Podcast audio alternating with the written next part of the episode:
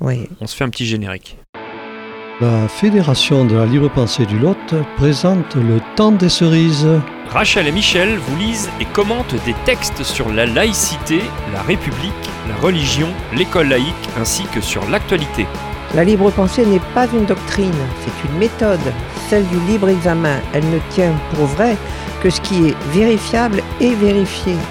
Il en découle que nous nous affirmons progressistes, anticapitalistes, anti-religieux, antimilitaristes et partisans actifs du progrès social.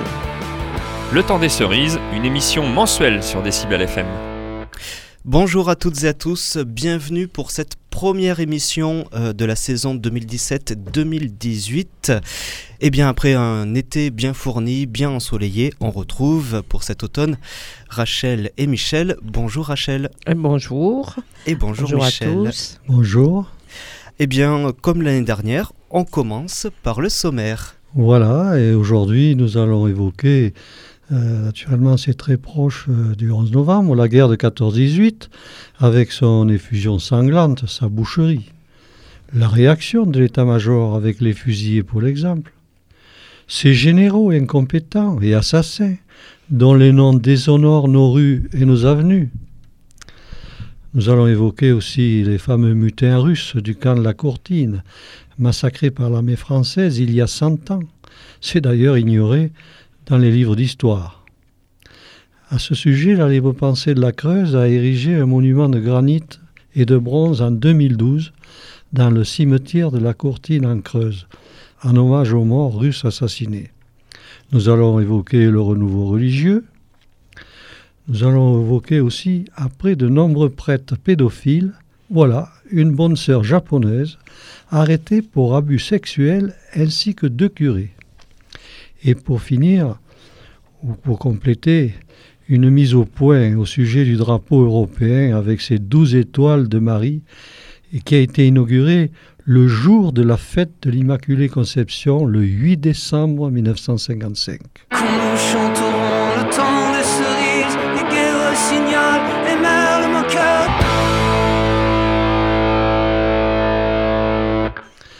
Alors Rachel, on va commencer.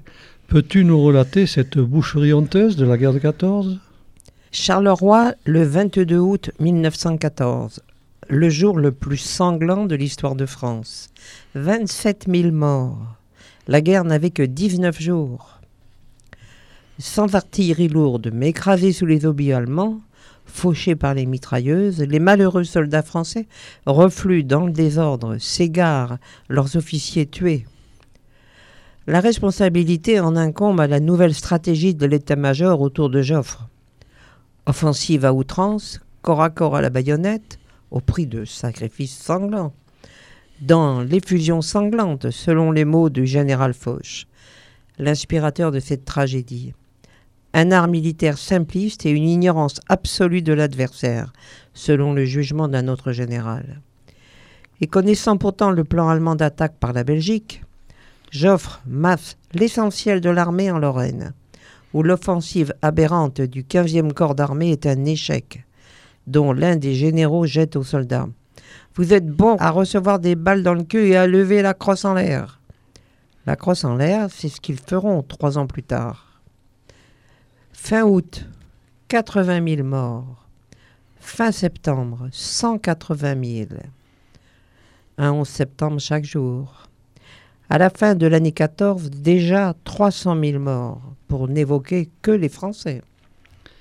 Oui, alors Fabien, quelle est la réaction de l'état-major Dans la panique et pour échapper à ses responsabilités, l'état-major exige des boucs émissaires et Joffre impose au président de la République Poincaré le 6 septembre 1914 un décret instituant les conseils de guerre spéciaux.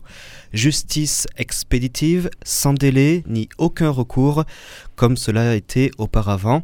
Il faut terroriser les soldats obligés d'assister à l'exécution, puis à défiler devant les cadavres. Le scandale deviendra tel qu'ils devront être supprimés en avril 1916. Jugez-en. Le 19 avril 1915, alors que l'attaque précédente venait de faire 600 morts, une compagnie refuse de monter à nouveau à l'assaut.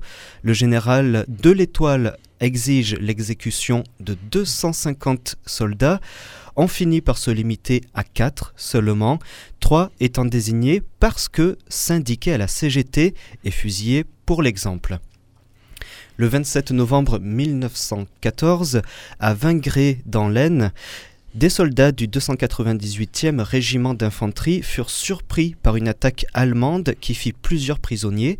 Les autres poilus durent se replier dans les boyaux, puis reprirent la tranchée. Sur les instances du général Villaret, six d'entre eux furent néanmoins condamnés à mort par l'un de ses conseils de guerre spéciaux pour aider les combattants à retrouver le goût de l'obéissance. Fusillés pour l'exemple. Fusillés pour l'exemple. Réhabilitation. Pourquoi des fusillés pour l'exemple, Michel? Et il faut imaginer ces hommes, hier maçons, boulangers, paysans, instituteurs, plongés dans cet enfer, assommés sous les bombardements. On retrouve les soldats mutiques, sourds, muets, aveugles, incapables de se redresser, hurlant, vomissant, agités de tremblements irrépressibles. C'est une maladie nouvelle, le shell shock, l'obusite, le stress post-traumatique. Non, ce sont des simulateurs. 639 soldats furent ainsi fusillés pour l'exemple, sans parler des exécutions sommaires. Voici d'ailleurs plusieurs années que la Ligue des droits de l'homme intervient publiquement avec la Fédération de la libre sur la question toujours en suspens de la réhabilitation des fusillés pour l'exemple de 14-18. Cette lutte pour leur réhabilitation a été portée particulièrement par la Ligue des droits de l'homme pendant la guerre elle-même. Elle s'est poursuivie avec d'autres associations dans les années 1920 et 1930. Elle a d'ailleurs permis d'obtenir jusqu'en 1935 la réhabilitation de 50 fusillés pour l'exemple.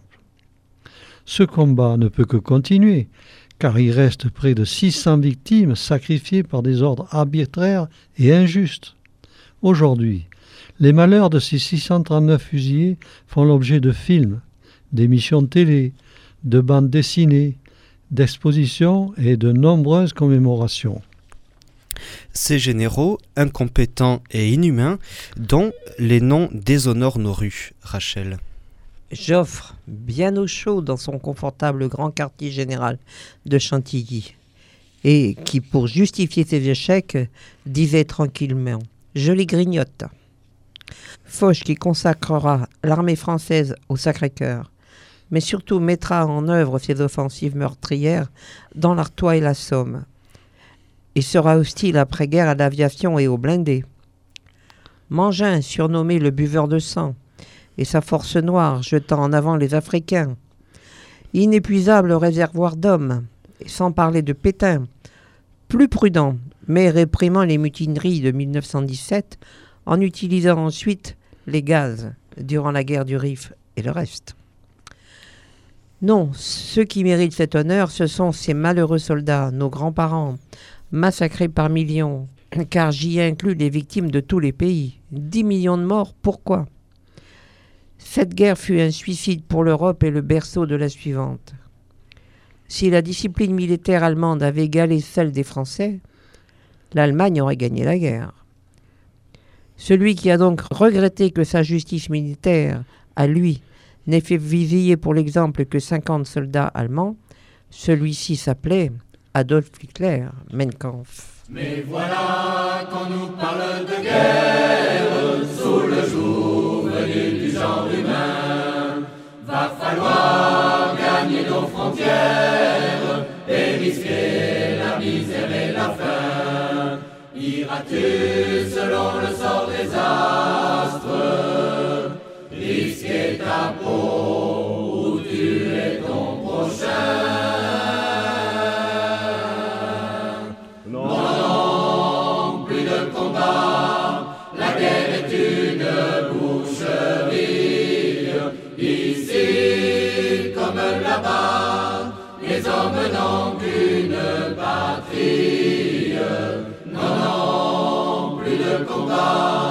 la guerre fait trop de misère.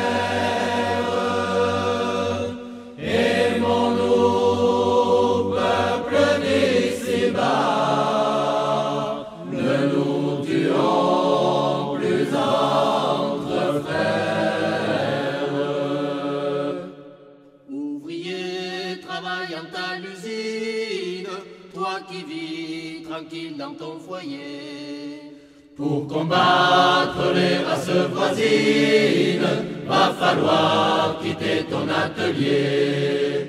Iras-tu selon le sort des astres? Risquer ta peau ou tuer ton prochain?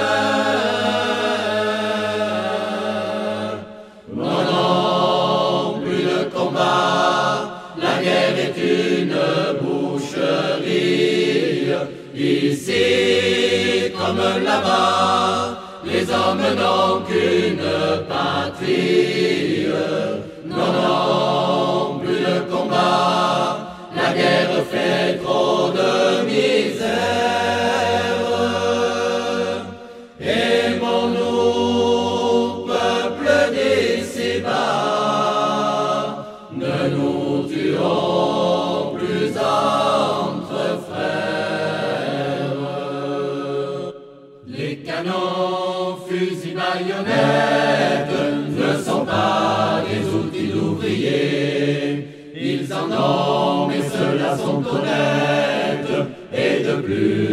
Sont pas meurtriers. L'acier d'un couteau de charrue vaut mieux que celui d'un lebel. L'un produit tandis que l'autre tue.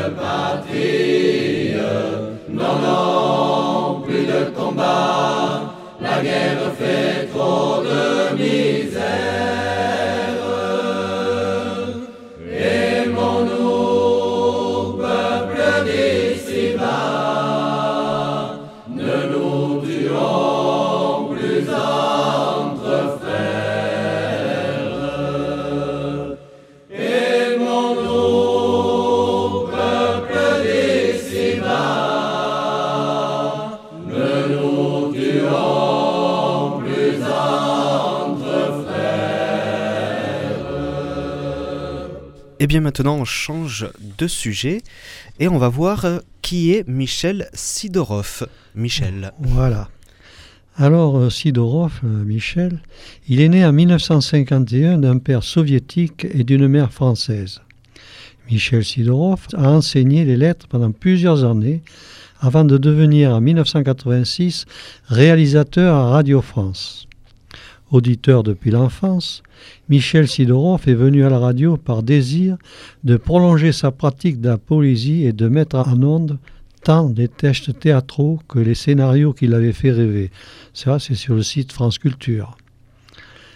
Un homme dans la brèche, c'est une pièce radiophonique écrite et réalisée par Michel Sidorov, dans laquelle il parle du camp de la Courtine. Le camp de la Courtine est entouré d'une enceinte. Il m'a plu d'y imaginer une brèche. Le propre d'une brèche est de pouvoir s'élargir. Un homme ne peut y suffire. Mais si un seul s'y tient, d'autres alors s'y engouffreront et les murs tomberont. À l'issue de l'ultimatum de début septembre 1917, les soldats de la Courtine avaient répondu au bombardement dans un premier temps par la musique. La singularité de leur réaction, en même temps qu'elle me parut magnifique, dans son humour cinglant, s'imposa comme une donnée dram- dramaturgique initiale à la radio. La musique de ces Russes est ici une réponse insupportable pour le commandement français, chargé de superviser et épauler les officiers russes rejetés par leurs soldats. Elle joue un rôle non négligeable dans la résolution des problèmes temporels soulevés par la durée réelle des événements. En résumé, l'action se situe en été 1917 à la Courtine et dans ses environs, où ont été relégués plus de 9000 soldats russes mutinés, appartenant à la première brigade de soldats fournie à la France dès 1915 par le tsar Nicolas II en échange de vieux fusils. Une chair à canon bon marché et réputée courageuse. Non loin de là, au Cournot, est cantonnée la troisième brigade, à l'état d'esprit partagé entre le désir de rentrer au pays et celui d'obéir. Autour d'un homme censé jouer le rôle d'interprète auprès des Russes, le scénario concentre des événements étalés entre juillet et septembre 1917. Les dialogues font parfois référence à des événements survenus en amont, fragments d'un récit qui pourrait constituer l'épopée de ces soldats russes révoltés. Et là, on peut dire vive la solidarité des opprimés pour leur émancipation, non au diktat des puissants de ce monde, liberté de dire non. On continue sur ce sujet. Donc, qui sont ces mutins russes de la courtine, Rachel? Il y a 100 ans, en mai 1917, le souffle de la révolution russe, avec son espoir de paix et de liberté, était parvenu par bribes en France, jusqu'aux tranchées. Alors, des milliers de soldats russes repliés à l'arrière du front dans les Vosges commençaient à se révolter, à s'organiser en comité soviète, à refuser le despotisme de leurs généraux, à réclamer leur rapatriement dans leur pays. Le 1er mai, ils abordaient des oriflammes rouges et des bannières et refusaient de retourner au front. En même temps, dans la population en France, mais aussi en Italie, Grande-Bretagne, Allemagne, se multipliaient les actes de résistance à la guerre et les grèves ouvrières. En France, la Fédération des métaux, forte de 200 000 adhérents, appelait les ouvriers à s'unir contre la guerre avec leurs camarades russes et allemands. Alors, les tribunaux militaires, pour terroriser les troupes, les forcer à accepter la boucherie, frappèrent avec la plus grande brutalité, fusillant pour l'exemple des innocents. Pour les isoler et mieux les mater à l'abri des regards, les soldats russes furent expédiés à 500 km du front, au camp militaire de la Courtine. Des 40 000 soldats russes envoyés sur le front ouest par le tsar de Russie en 1915 en échange de fusils, ils étaient les seuls rescapés de la boucherie et des gaz mortels. Près de 7000 Russes avaient péri lors de leur nouvelle offensive à Nivelles. C'est le 26 juin 1917 que la première brigade forte de 10 000 hommes arriva à la Courtine. Loin de capituler, ces soldats continuèrent à s'organiser en soviet et réclamaient sans faillir leur rapatriement dans leur pays en pleine révolution. Cent ans plus tard, nous leur rendons hommage à la Courtine devant le monument de granit de bronze érigé par la libre pensée de la Creuse en 2012. Tel un appel au ralliement de tous ceux qui combattent contre la guerre de l'oppression au-delà du siècle et des frontières.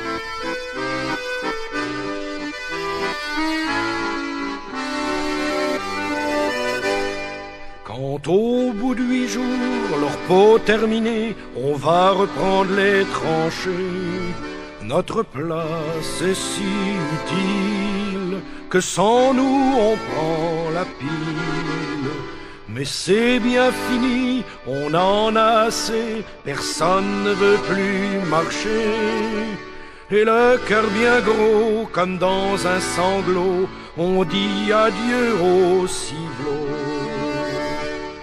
Même sans tambour, même sans trompette, on s'en va là-haut en baissant la tête. Adieu la vie, adieu l'amour, adieu toutes les femmes.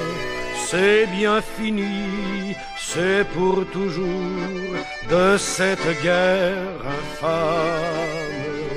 C'est à crâne sur le plateau qu'on doit laisser sa peau. Car nous sommes tous condamnés, nous sommes les sacrifiés.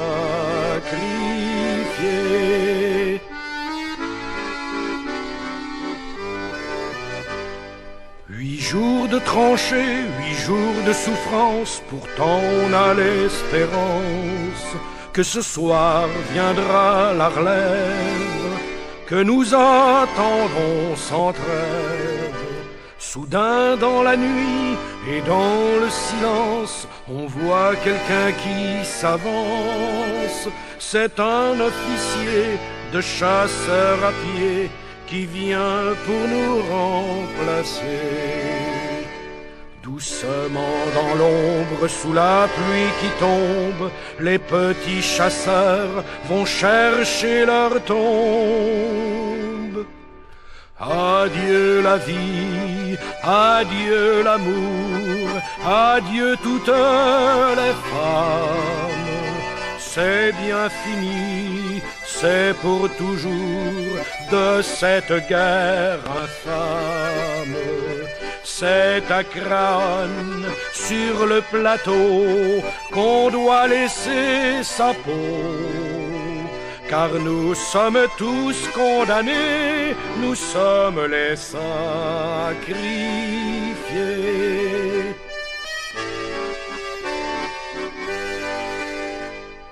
C'est malheureux de voir sur les grands boulevards tous ces gros qui font leur foire. Si pour eux la vie est rose, pour nous c'est pas la même chose. Au lieu de se cacher, tous ces embusqués feraient mieux de monter au tranché pour défendre leurs biens, car nous n'avons rien, nous autres les pauvres puritains. Tous les camarades sont enterrés là pour défendre les biens de ces messieurs-là. Ceux qu'ont le pognon, ceux-là reviendront, car c'est pour eux qu'on crève. Mais c'est fini, car les troufions vont tous se mettre en grève. Ce sera votre tour, messieurs les gros, montez sur le plateau. Car si vous voulez faire la guerre, payez-la de votre peau. On doit parler, Fabien, du renouveau religieux. L'Église catholique a toujours été maître dans l'art de la manipulation.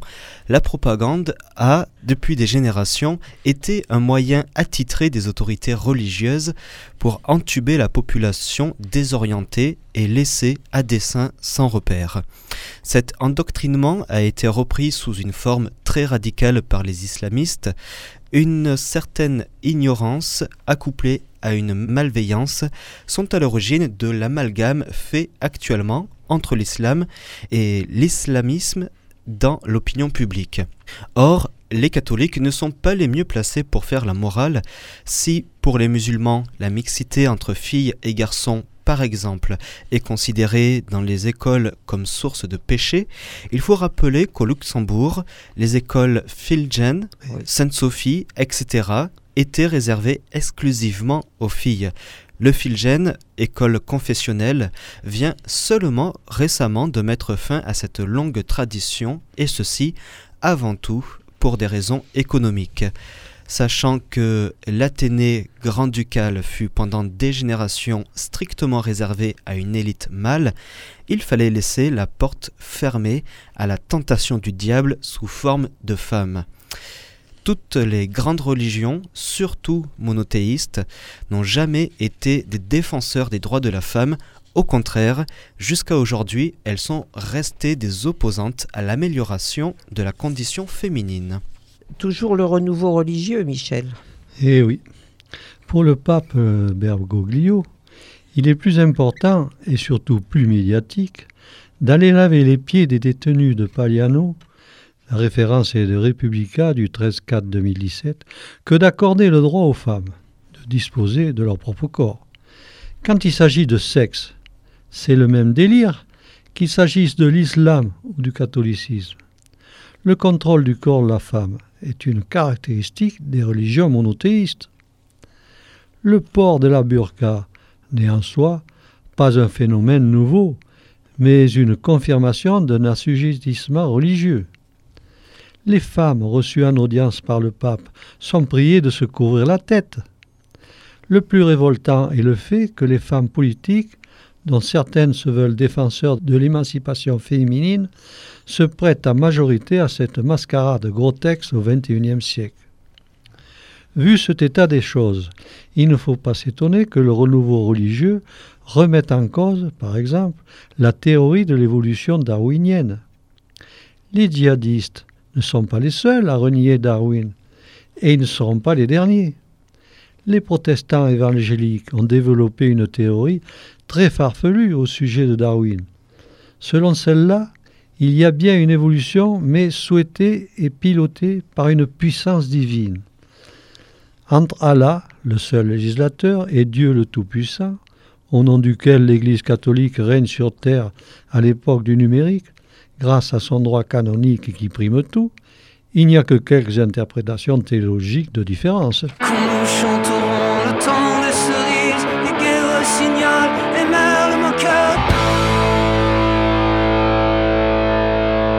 Décibel FM, le temps des cerises, Rachel et Michel. Eh bien, on change de sujet à présent et on va aller en Argentine où une bonne sœur japonaise a été arrêtée pour abus sexuels. Après les curés, eh bien là c'est tout nouveau, Rachel. Il n'y a pas que des curés pédophiles, il y a aussi des bonnes sœurs en folie. Source de l'AFP du 6-5-2017. C'est la fin d'un mois entier de cavale. Une bonne sœur japonaise, Kosaka Kumiko, s'est rendue aux autorités argentines. La religieuse de 42 ans a été arrêtée pour son implication dans une affaire d'abus sexuels commis sur 27 jeunes malentendants dans une école. Ont annoncé vendredi des sources judiciaires. Deux curés et trois employés de l'institution, tous sous les verrous, sont également soupçonnés par la justice dans ce dossier. Selon les médias locaux, la bonne sœur était chargée de repérer les potentielles victimes parmi les élèves. Les fêtes se sont produites à Mendoza, à l'ouest du pays, dans l'Institut Provolo, destiné aux enfants avec des problèmes auditifs. Une enquête a été ouverte près de nombreuses plaintes et une trentaine de témoignages. Je suis innocente, je n'ai fait que le bien, a déclaré la bonne sœur devant le procureur chargé de l'enquête, qui a ordonné son maintien en détention dans une prison pour femmes. Et là, on va parler quelque chose que tout le monde parle, et sur tous les radios. Le Mélenchon bashing est un sport très prisé et parfaitement représentatif des intérêts que défendent les grands médias, même au prix des plus grandes confusions. Mélenchon, nouvellement élu député des Bouches-du-Rhône, a tiqué quand il a vu le drapeau européen à côté du français. Il s'est alors adressé autant à la caméra qu'à ses collègues, et il dit Franchement, on est obligé de supporter ça. C'est la République française ici, pas la Vierge Marie. Peux-tu nous expliquer, Fabien, cette fameuse genèse du drapeau avec ses douze étoiles? Adopté le 25 octobre 1955 par l'Assemblée parlementaire du Conseil de l'Europe, il est devenu, à partir du 1er janvier 1986, le symbole de toutes les institutions européennes, dont les communautés européennes, puis la communauté européenne à laquelle a succédé l'Union européenne. Ce projet fut porté par un certain Arsène Heinz, qui était le collaborateur de Paul McLevy, un des directeurs service de presse au siège Conseil de l'Europe et en charge du fameux drapeau. Heinz fut très clair dans ses déclarations, je le cite, J'ai subitement eu l'idée d'y mettre les douze étoiles de la Vierge miraculeuse de la chapelle, rue du Bac à Paris, sur fond bleu, couleur de la Sainte Vierge. Ailleurs, il affirme une référence néo-testamentaire. L'Apocalypse chapitre 12 dit Un grand signe est apparu dans le ciel, une femme vêtue de soleil avec la lune sous ses pieds et sur la tête une couronne de douze étoiles. Et encore, on peut lire et mon projet fut adopté à l'unanimité par le Conseil de l'Europe le 8 décembre 1955, comme par hasard, jour de la fête de l'Immaculée Conception.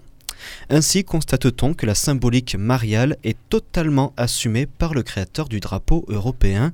Il serait bon de l'avoir présent à l'esprit avant de dober sans savoir de quoi il s'agit.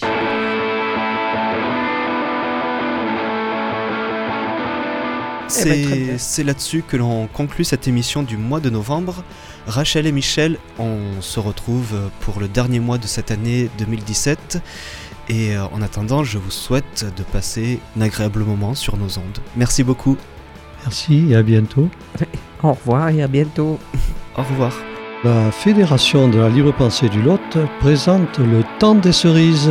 Rachel et Michel vous lisent et commentent des textes sur la laïcité, la République, la religion, l'école laïque ainsi que sur l'actualité.